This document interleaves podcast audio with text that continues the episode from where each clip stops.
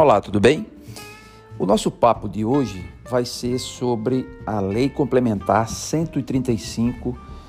de 2010, ou também chamada de Lei da Ficha Limpa.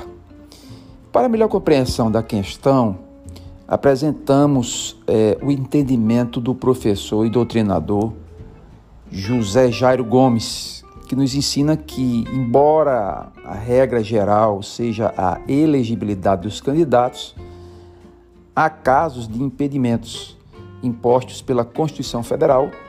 ou por lei infraconstitucional que podem restringir a possibilidade de candidatura a cargos políticos.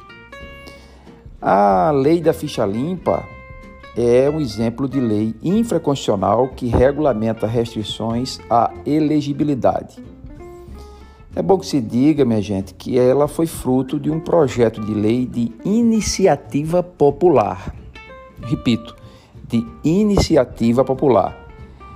que fora encabeçada por entidades que fazem parte do movimento de combate à corrupção eleitoral e mobilizou vários setores da sociedade brasileira, entre eles a Associação Brasileira de Magistrados, procuradores e promotores eleitorais, a Central Única dos Trabalhadores, a Ordem dos Advogados do Brasil, organizações governamentais, sindicais, associações, enfim, grande parte da representatividade social da nossa sociedade de modo que foram obtidas mais de 1 milhão e 600 mil assinaturas em apoio. Disso, é, se você me pergunta se eu sou a favor da lei da ficha limpa, eu vou dizer com toda a convicção do mundo, claro que sim. A democracia brasileira, ela não atingiu o nível ainda de países com uma politização, com um nível de escolaridade como a Suíça, como a Suécia, como a Dinamarca, como os Estados Unidos, como o Canadá e outras nações e outras tantos e outros tantos países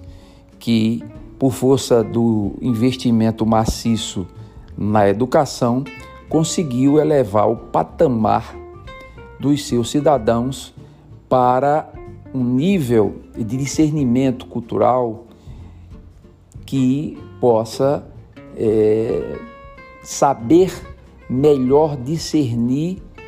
um, uma opção de outra opção. Isto a gente pode ficar é, muito bem delineado quando nós dissemos o seguinte: aqui em, é,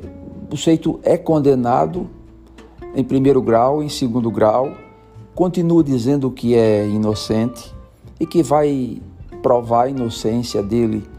nos tribunais superiores, mesmo havendo, repito, sendo condenado já por órgãos colegiados, por um juiz de primeiro grau, por cortes de segundo grau e por aí vai. Sempre com a velha retórica da presunção de inocência, da ampla defesa e do contraditório. Nos países onde há uma maturação democrática, uma maturação cultural, o indivíduo que esteja por simples suspeita, ele simplesmente, uma acusação durante um mandato, ele simplesmente renuncia ao mandato pede desculpas à, à população, à sociedade, chora e nunca mais volta à vida pública. Aqui se faz carreira, o sujeito é condenado, não é só denunciado, é condenado, se apresenta como candidato, continua com as candidaturas e o povo, boa parte da população, ainda é, acredita num, num,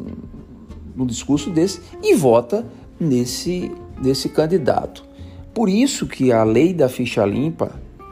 nesse instante, nesse tempo cultural, nesse tempo sociocultural, jurídico sociocultural, ela exerce uma função primordial,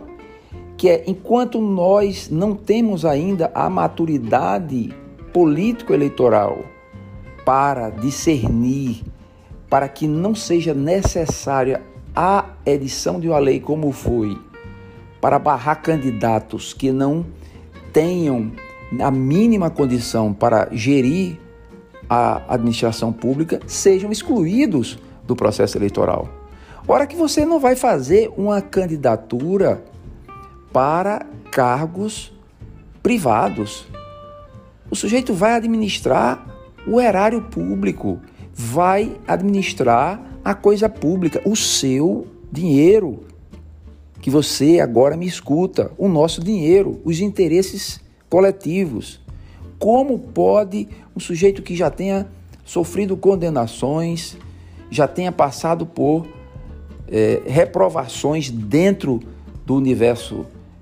jurídico, poder ainda ter a, a coragem de colocar seu nome para disputar a eleição. Por isso que a lei da ficha limpa ela vem como um filtro nesse momento, repito, nesse momento que nós precisamos ainda de uma barragem, de um mecanismo que tire a faça a diferença entre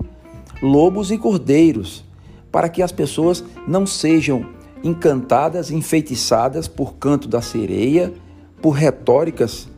populistas, por retóricas políticas e se entregue ou entregue seu voto e entregue seu voto a quem não tem a mínima condição de se apresentar como um candidato a ocupar uma vaga pública. Portanto, eu sou totalmente a favor da lei da ficha limpa neste momento cultural, depois de uma maturação, um tempo futuro em que é, consigamos atingir um nível de maturidade como a maioria dos países europeus e outras culturas, que o sujeito, quando tem uma acusação, sequer se lança como candidato, aí sim eu acho que uma lei da ficha limpa